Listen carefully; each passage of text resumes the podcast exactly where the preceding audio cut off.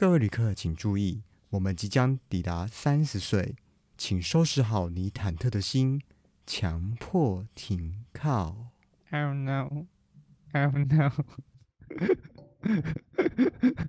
哦，弄个屁呀、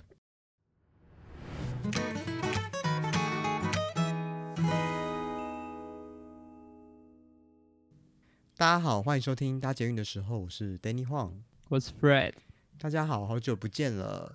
我们是大概也有一个月没有录音了吧？好像每次录音都要跟大家好好解释为什么要隔这么久、欸。我觉得不用什么解释啦，反正就是对，反正我们就懒，怎么样？是什么一个就是放弃的意思啊？对，然后我们就放弃到我们连节目的走向都改了。对啊，也没有，不知道为什么今天一开始要讲我们要到三十岁啦。因为我们就是去参加大学同学会啊，然后在同学会里面聊天的时候，就突然有一种感触，觉得三十岁怎么了吗？三十岁错了吗？不知道为什么突然有一种忐忑不安的心，明明就已经对三十岁，已经过了，也也过了快要到三十一了吧？然后可是突然发现，三十岁好像改变了我们很多，有吗？我们觉得我们的生活好像有一点跟以前不太一样了。我觉得这种像是受到了这个中国传统那种三十而立的感觉，就是你三十岁了，你已经一个独当一面的人，你必须要有一点成就或者是一些什么成果产出。然后当你没有的时候，你就心里想说那我们在花惹发 之类的。对，会这样子讲，是因为我们我们上个上个礼拜吧，开了一个同学会。那那个同学会的内容呢，就不外乎除了回忆当年以外，那大家也是开始讲一下最近的近况。然后其实我们聊天的内容已经开始有很多人是在聊对于工作规划啊，或者是他们已经要准备结婚，甚至还有生小孩的。哎，那我我们就想想看，我们自对己，就是他们三十岁是这样子的过，然后回来看我们自己的嗯三十岁，好像什么事情都都好像没有做好，做什么事情，哎、我记得那时候会特别有三十岁的感触，是我们一开始是在聊戏庆的时候，然后那时候大家大概就是好应该二十五岁吧，就是反正就是刚出社会，然后因为大家都刚工作没多久，然后就是都在聊找工作的事情，而且我觉得那种找聊找工作事情的那种语气跟那种感觉是，你觉得每个人的脸都是亮的，然后就是充满了理想，然后去对。想说我要怎么开始，就是呃，在这个社会就是闯出自己的一个一个什么啊？天嘛，就是好像有已经有一想片天，对，好像有很多哎、很多想做的事情啊，或者是已经知道要往哪些方向走啦，然后对对于未来有很多想象那种感觉，对，结果过了五年的洗涤之后呢，我就觉得，就是大上那个脸，大家脸上的光，随着就是身脸真真的原本的那个胶原蛋白开始流失，然后就就开始有点暗偏暗淡了，然后开始有点蜡黄，是不是？对，然后讲讲到一些工作或什么的时候，就开始出现那一种疲态厌，世感嘛。对对我觉得是那种疲态跟那种厌世感，然后对于未来的一些想法，我觉得开始有些人想法就是比较觉得好像没有那种我想怎样就怎样，嗯，对，变得有变得有顾虑，对不对？对，然后又多了很多的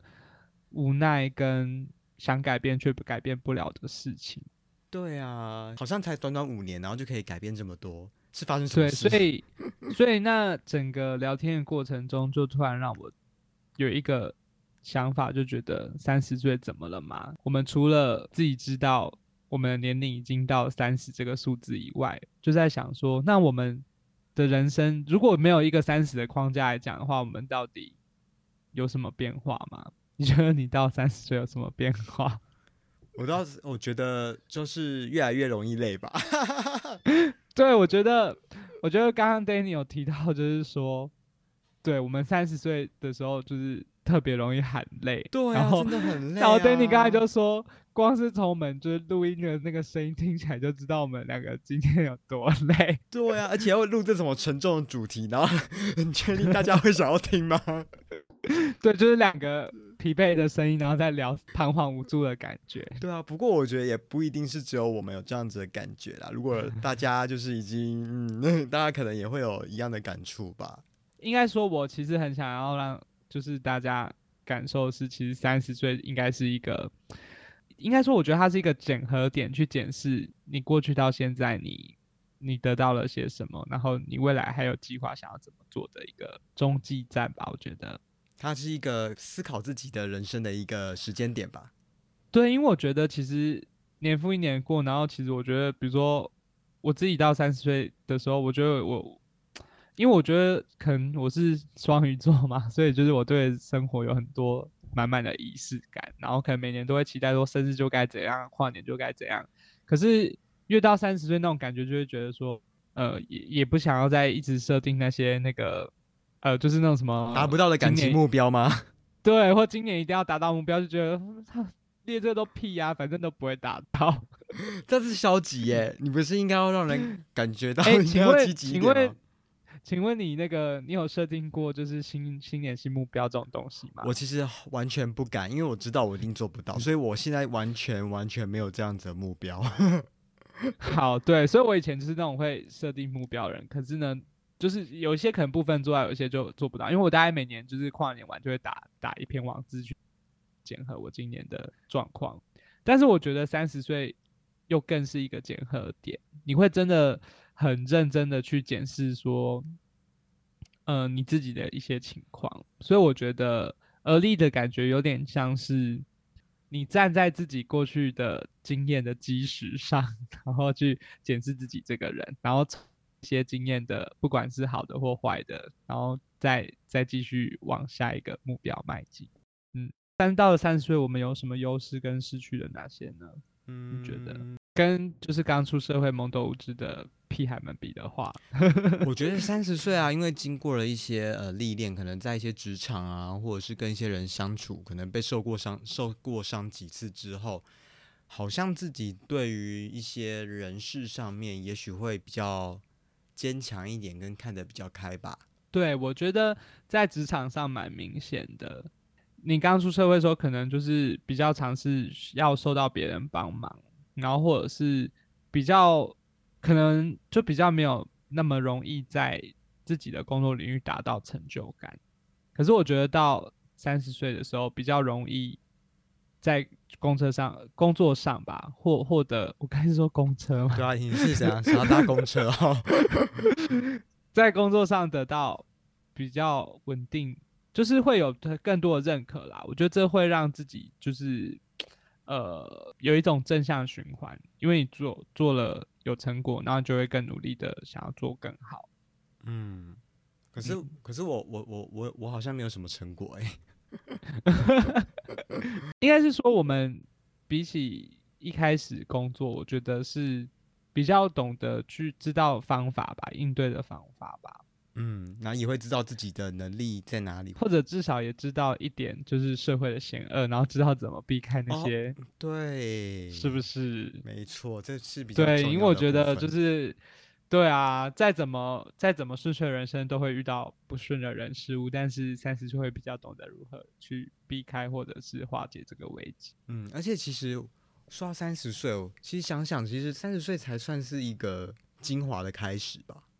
对我自己还有一个感觉就是呢，就是到了这个年纪，你比较知道怎么去呃过活出自己的 style 的感觉嘛。对，就是别人会很知道说，哦，你这个人就是一个怎样的人，然后你会越来越有自己的风格跟个性，然后大家就知道，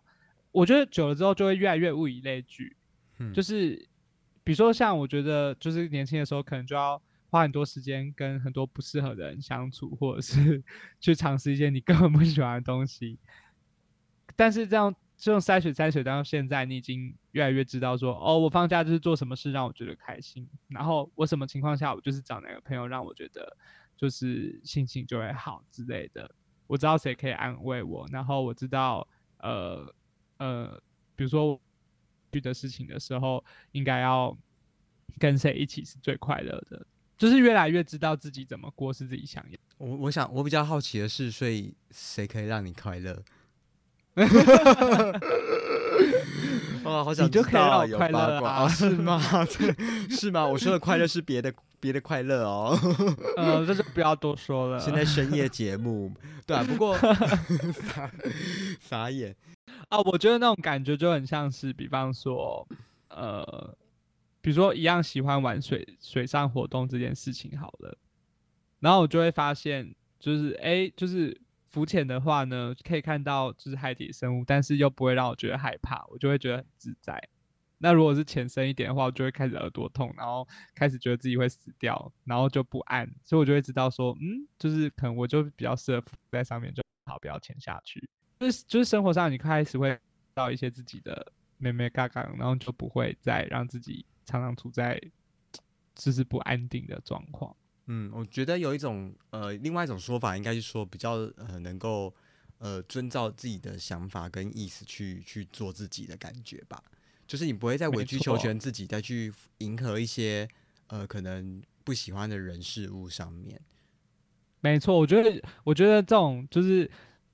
辨识辨辨人能力的话呢，在就是在这几年就是大大提升。比如说，就是可能哎，你就是在软体认识人，然后约出来见面，大概很快就会知道说这个人跟你合不合来，然后适不嗯适合。然后嗯你也好，比如说当天就是就算你觉得不 OK，你就你也是逢场做个戏。可是可是事后回去之后，比如说以前的你可能就会啊，觉得明知道不适合，可是还是硬聊，或者是还想试试看。可是现在你可能就会觉得说，呃，不适合，我就不想再花时间在这这个这个地方。那劣势的部分呢？你觉得三十岁的你可能失去了些什么？如果是就我而言的话啦，因为我我有觉得我以前工作，我其实从毕业之后就在做同一份工作，做了五六年，然后嗯我觉得好像少了一些去体验不同的工作，或者是去摸索自己的兴趣的一些事情。嗯，对，因为以前做的工作比较单调一点，就是比较 routine 啊，所以就这是我觉得，就是到了三十岁之后，我如果我的体经历比别人少很少的话，我会觉得蛮可惜的。嗯，我也觉得劣势上就是我们越来越怕踏出舒适圈这件事情，就是跟年轻的时候比，可能就是大可能想不到几秒钟就说哦好啊，那就去啊，我就试试看啊。然后现在可我们可能就会想到很多，这让我想到说康熙来了之前有 有一集 在聊老妹的那个 老妹事情，对，然后反正我觉得好了，虽然他是在讲一个女性的角度，但是我觉得你没有提到说，比如说别人有一个邀约，然后可能年轻的妹妹就会马上说哦好啊走啊，然后老一点的就是姐姐可能就问说哦是哦几点啊？在哪啊？哦嗯。有谁？什么之类的，然后问了很多之后想一想还是算了，然后大家就会觉得你好难搞哦。没有是真的啊。我就觉得，嗯，对啊，可能因为我们就是毕竟生命也有限，就是我们周末不想要花时间在我们不想做的事情上面，哎、对耶，的确，对不对？对，会会会觉得好像啊，还是就是不要不要让自己委屈，或者不要，让自己太再三确。认，再三确认，对啊，对。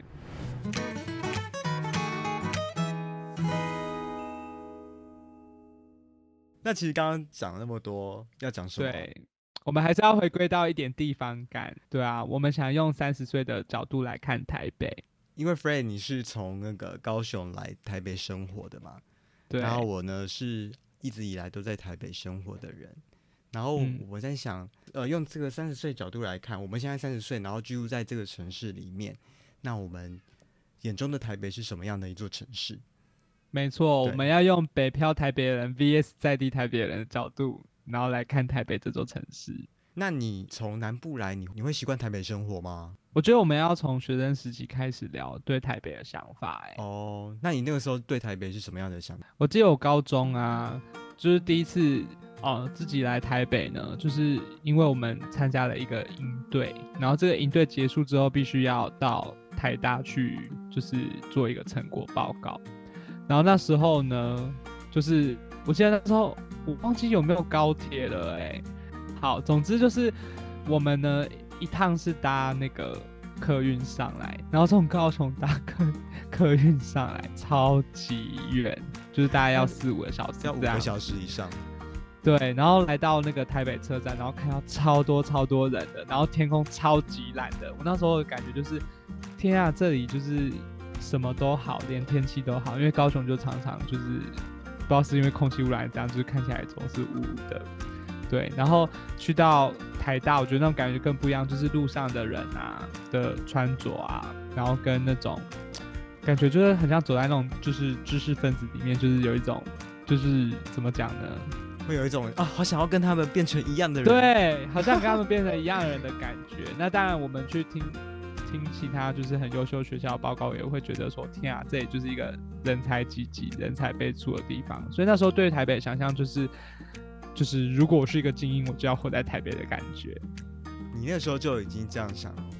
对我那时候就想，好想要来台北念书哦，殊不知就是隔了很久才实现这个愿望。对啊，至少你还是有实现愿望，你只是在工作之后才来，而且中间也费了一段很辛苦的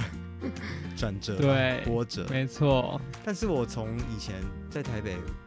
生活，其实可能就已经习以为常了吧，因为就觉得哎、台北就这个样子啊，所以我嗯我觉得我在学生时期看台北没有什么样太大的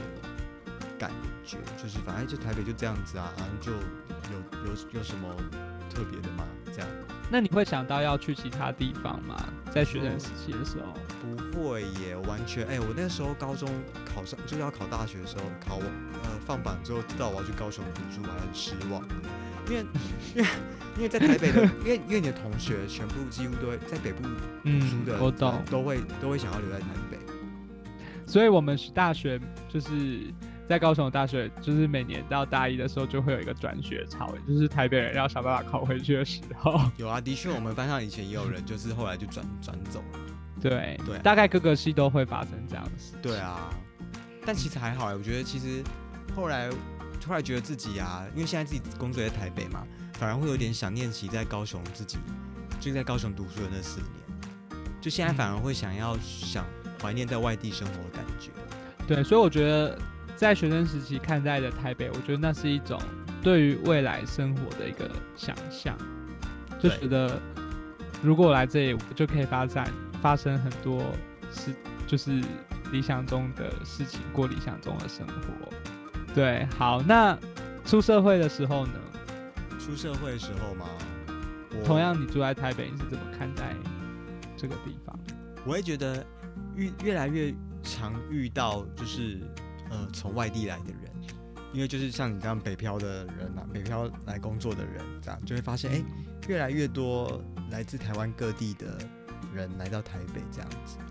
然后，而且我不得不说，嗯就是我自己的经验，就是我几乎所有高雄的朋友都在台北工作，就是我其实回高雄就是没有什么朋友，就是就是大家已经很习惯，OK，出社会毕业，我想要一个好工作就会来台北。对啊，因为北部工作机会还是比较多嘛，而且我们上一我们不是开始讲的说我们开的同学会嘛，其实也在台北开的，对，就是然后明明就是高雄的学校，然后同学会开在台北。对啊，因为实在很多人在北部这样子。那你呢？你觉得你现在三十岁，然后你待在台北，你也待了多久啦、其实我我的那个台北常住的这个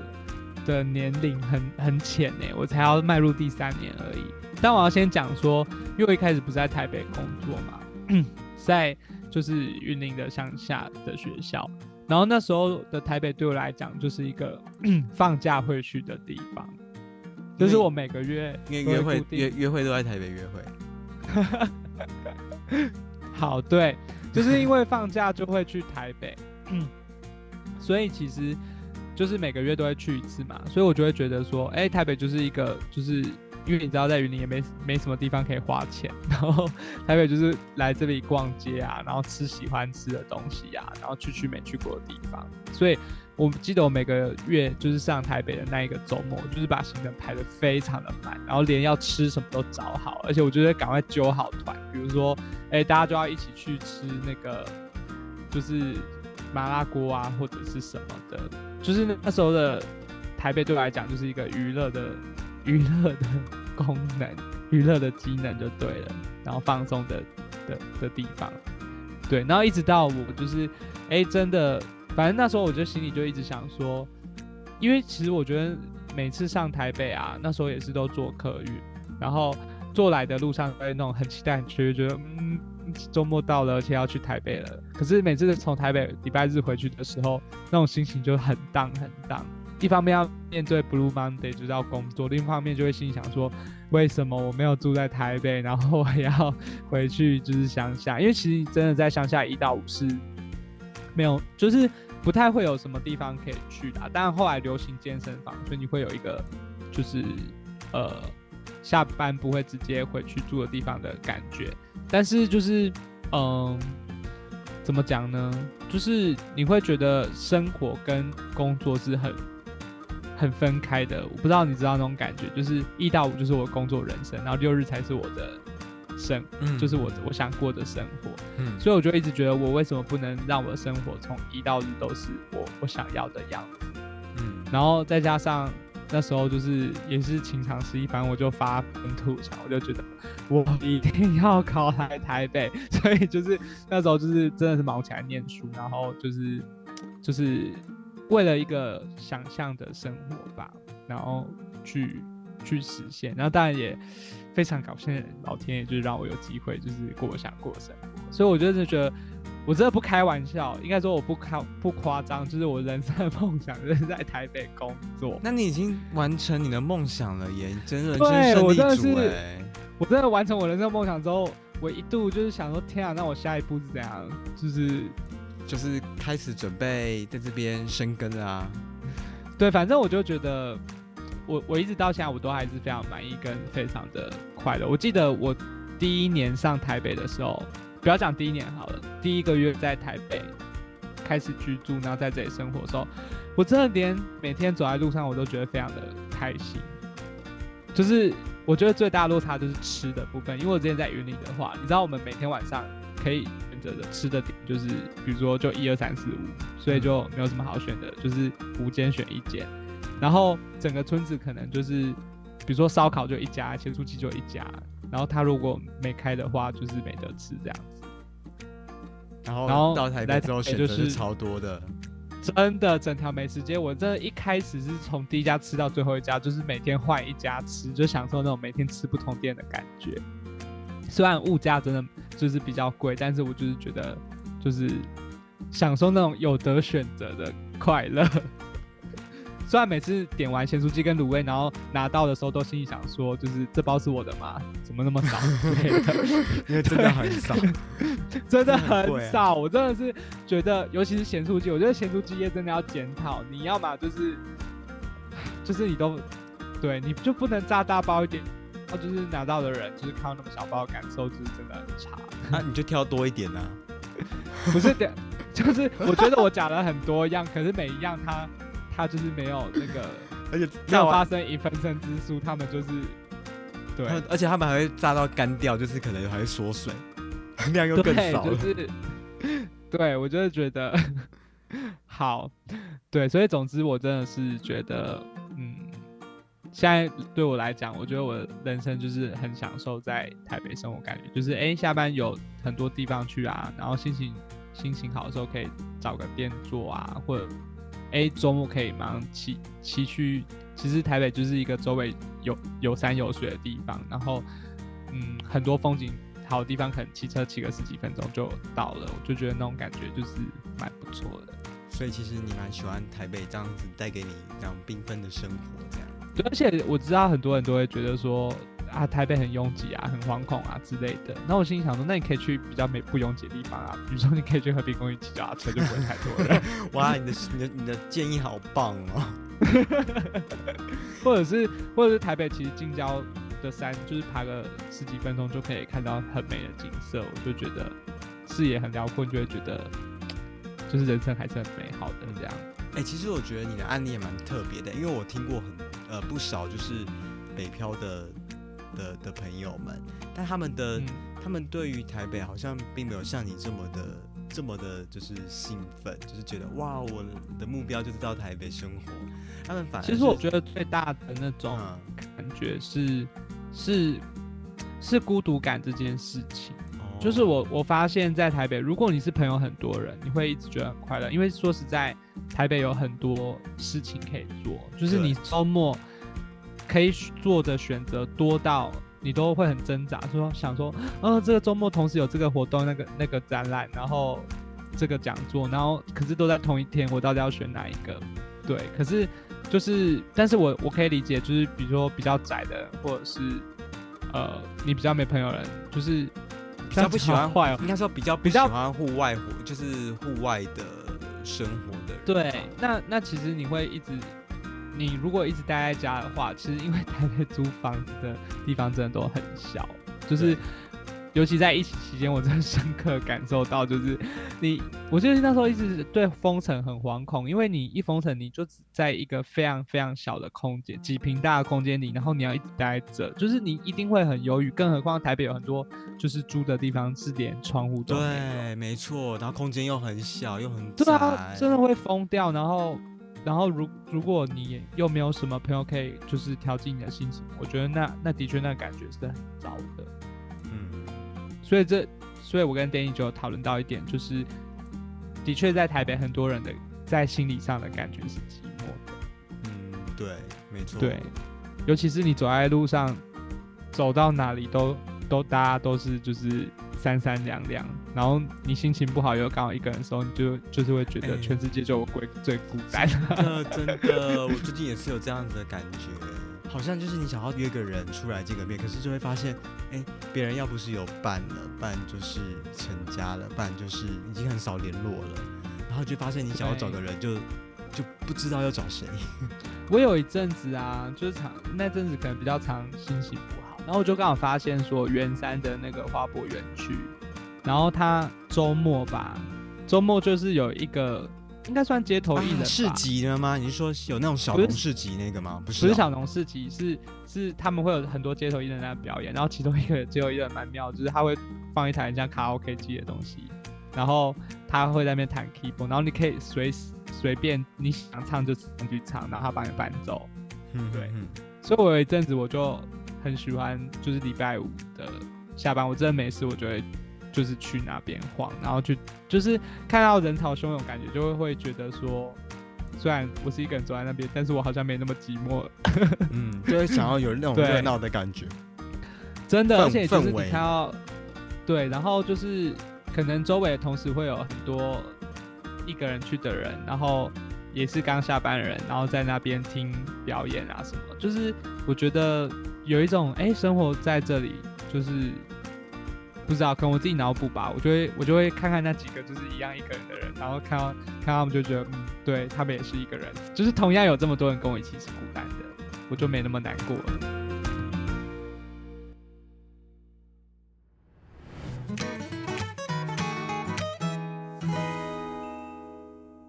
三十岁这个阶段，其实会很希望自己有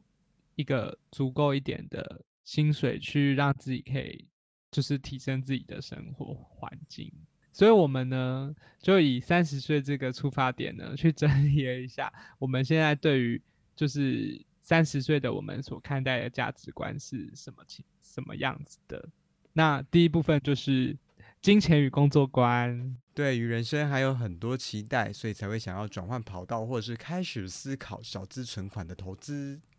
那转换跑道这件事情，就让 Danny 来分享吧。哦，对啊，因为我之前就是在做一样的工作，做了六六年吧，然后 而且必须要强调是这个工作是在开捷运。哦，为什么要强调？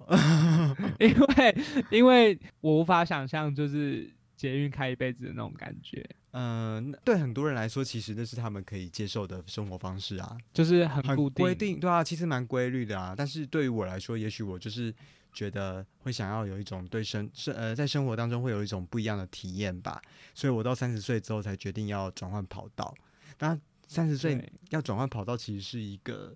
呃真的要很大的勇气耶。对，因为你前面已经做了一个这么的呃有这么的呃稳定的工作了，可是嗯在这个时候我却要选择一个可能往未知的方向去走，所以陌生开发。对，我觉得到了三十 岁之后可能会要。呃，可能会越来越，就是刚刚讲的三呃，会越来越难脱离舒适圈嘛。那当我们待待在一个环境很比较舒适、比较稳定的时候，那突然要去做一个改变，我觉得那都是要很大勇气的。对啊，我觉得，嗯，我自己三十岁的工作观，就是因为有的前几前几年的经验，会以这个经验去建立，就是让自己调整自己的工作模式，所以我会觉得是现阶段可能算是我比较有动力跟渐入佳境的时期。就是我现在可能还是一个热血的状态，我不知道什么时候会被浇醒，然后就变成一个厌世的老人。这这也太跳痛了吧！但是现在是没有厌世。是啊，对，对。所以现在你要怎么样去过呢？就是我觉得，如果我很厌世的时候，我就会觉得我现在要做一些转换心情的事情。嗯嗯。然后比如说像像录个 p a c k a g e 就是一种转换心情的状况。好，那我觉得在就是理财的观念啊，就是因为其实开始工作也有几年了，所以你就会开始有一笔小小资的存款，然后就会想说，那我这笔存款到底要干嘛呢？所以我觉得到三十岁，好像不管你对于投资或赚，就是有没有兴趣，可是你好像就会开始被动的。去接触这些事情，我觉得印象最深刻就是以前朋友聊天都是聊出去玩啊、买什么啊什么之类，因为就是刚开始工作中有自己的钱，一定会疯狂买东西。对，我觉得我第一年的薪水都在买东西，就是 都没有在存钱。对啊，那到现在，哎，就是你身边人开始就一堆人都在，至少从开户。开股票户口开始，然后就在讨论理财什么，尤其是我觉得，尤其是今年的那个航运股的事情，就是我真的周围一堆人都疯疯狂的去开户，就是要想要抢入这个这个这个好时机对，想对想要就是当个航海王之类的。那我我可能比较早几年，因为我的家人也喜欢就是做就是投资这件事情，所以我可能比较。就是早接触，但是我就觉得，哎，越来越多人可以跟你聊这件事情。然后你有，就我们这个年纪的人，身边已经开始都是会讲到这些了。对，然后你就会觉得，对，讲工作啊，看股市，这好像已经是生活常态的一个部分。嗯，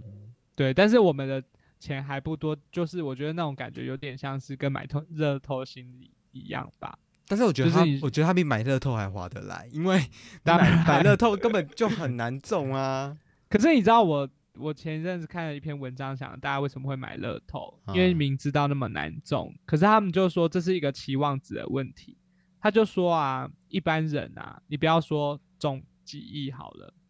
其实对于一般人来讲，中一百万跟一千，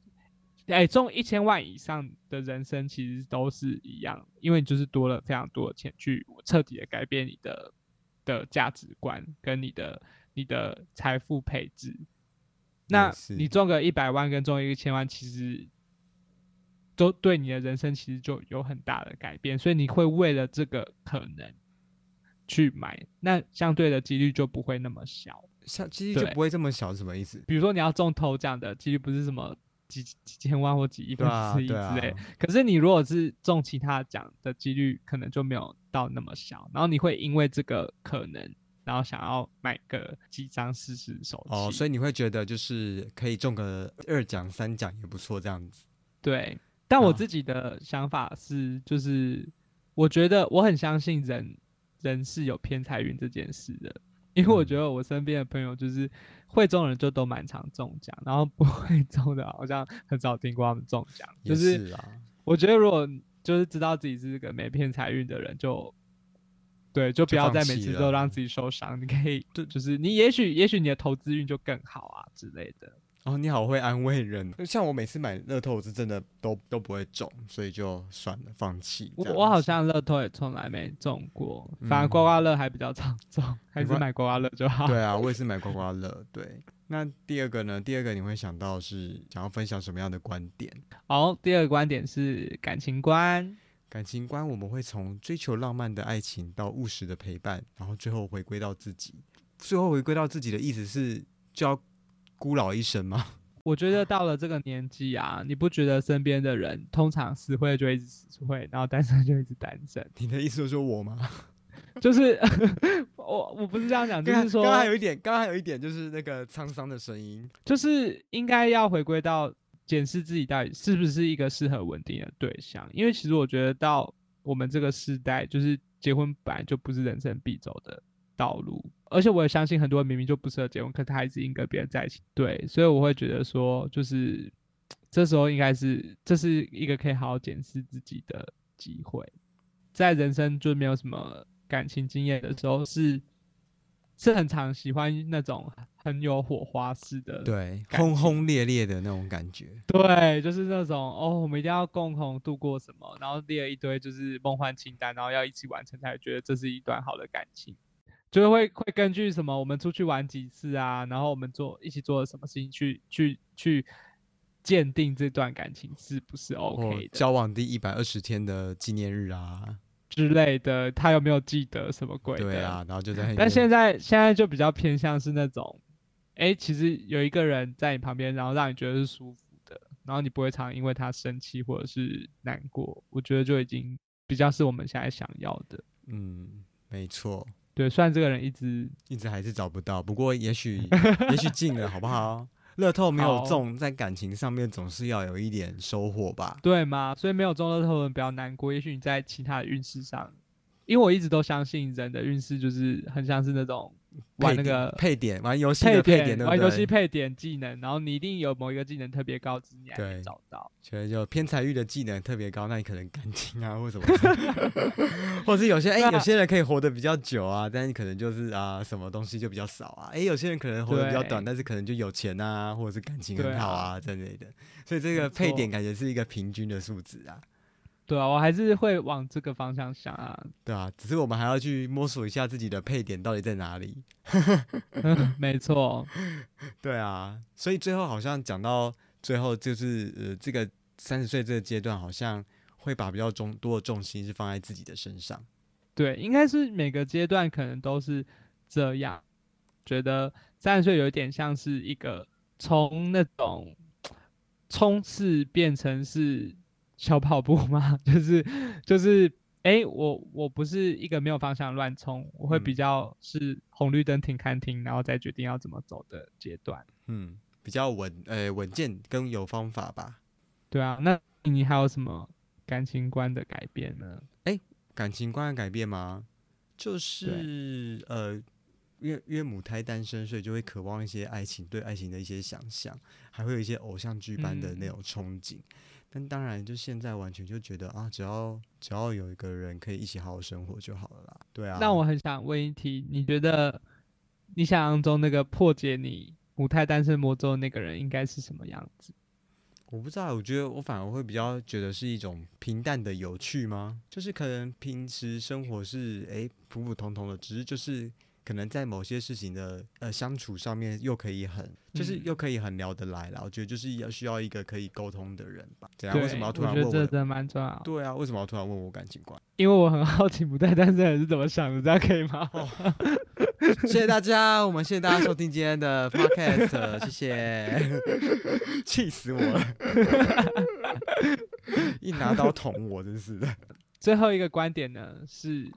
我们三十岁，我觉得我们都觉得三十岁，我们应该是在一个更需要更了解自己的阶段。对，然后我们我们共同都有一个一个想法，就是觉得说，你都已经活到三十岁了，就是除了更认识自己以外，我们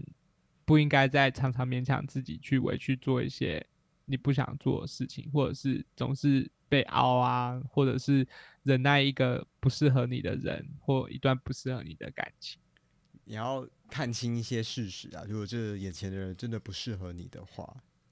我觉得这个年纪还有动力可以去改变你的人生，应该要努力的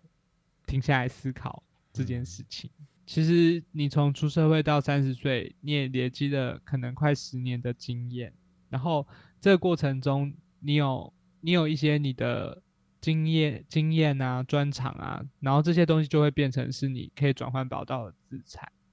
嗯。就是当你真的觉得你生活不满意的时候，你是不是有能力去改变你的生活？嗯。对我觉得，嗯，我觉得有这样的能力是是是重要的，因为其实甚至我觉得应该说，你需要有一个能力或者是经济条件，在让你在觉得不 OK 的时候可以喊暂停或停下来，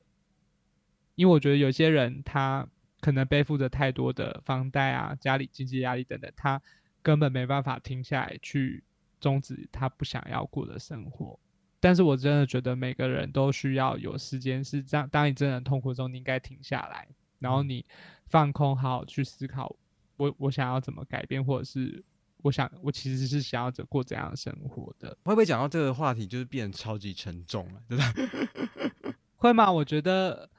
因为我可能我自己有寒暑假，所以其实我都觉得人生中。的寒暑假对我来讲是一个非常重要，因为我都会这时候我才有机会停下来，然后好好检核我这个学期做了什么，然后我下学期我想要怎么做。可是我没有寒暑假哎，对，所以我就觉得其实就算我们没有一般人没有寒暑假，也应该要让自己有一个小假去中途终止你的生活，然后去思考。我觉得其实你不觉得虽然疫情带来了就是很多的。困难或让很多人失业，可是它其实等于强迫大家放了一个很长的暑假，在这个时间去思考这个生活是不是你要的，对，而且是把时间留给自己，可以少了很多不必要的社交。就像我自己的例子，就是可能之前我就会每个周末都塞满一堆活动啊什么，可是疫情的终止的时候，反而你你真的有机会停下来，然后去。去思考自己的事情，像我，然后我可能想到，我就会在网志上记录，就是一些我的想法或什么。嗯，可是现在解封了之后，你现在开始安排了每个周末吗？好像差不多哎，就是默默就就会填满、填满、填满。不过现在会学得慢慢下来了，就是会慢下来去思考自己的生活是不是自己想要的这样。对啊，就像以前根本就我根本是不可能会做什么，就是你所谓的什么冥想啊，然后什么。这这种事情的人，对，但是我觉得在疫情期间，就是你会突破了很多不一样，去做一些你过去不会做的事。呃，讲完了三十岁的那个生活，那我们明年就讲三十一岁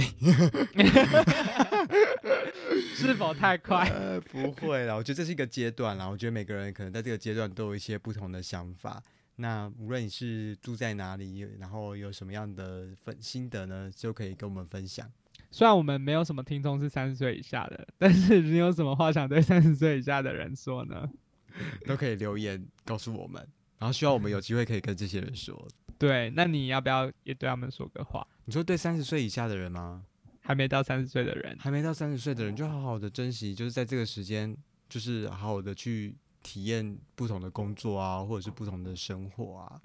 对啊，而且我觉得也可以去开始学习一些投资跟理财啊。没错，及早投，及早解脱。对啊，及早退休。希望我们都可以迈向财富自由这个这个目标前进。对我，我想对还没三十岁的人说，你现在可以把一些生活啊、想法啊，简单做个记录，然后等到三十岁回头看的时候，就会知道，嗯，你到底改变了什么？你说要开始检讨自己吗？我那时候是怎么样子？对，这这这么的不堪，这样子，呃，真的很闹哎，把自己当八点档在看。好啦，希望哎，那希望下一集我们可以回到就是介绍捷运的上面，捷捷运的那个生活上面。真的回到本业，然后希望我们可以就是希望大家可以继续陪伴我们。其实我们一直在想要找一些方向吧。对啊，对啊，没关系，就是希望大家可以继续收听我们的节目喽。那喜欢我们的节目呢，请帮我们按赞、订阅跟分享。那我们就下一次见喽！Yeah，see you next session，拜拜，拜拜。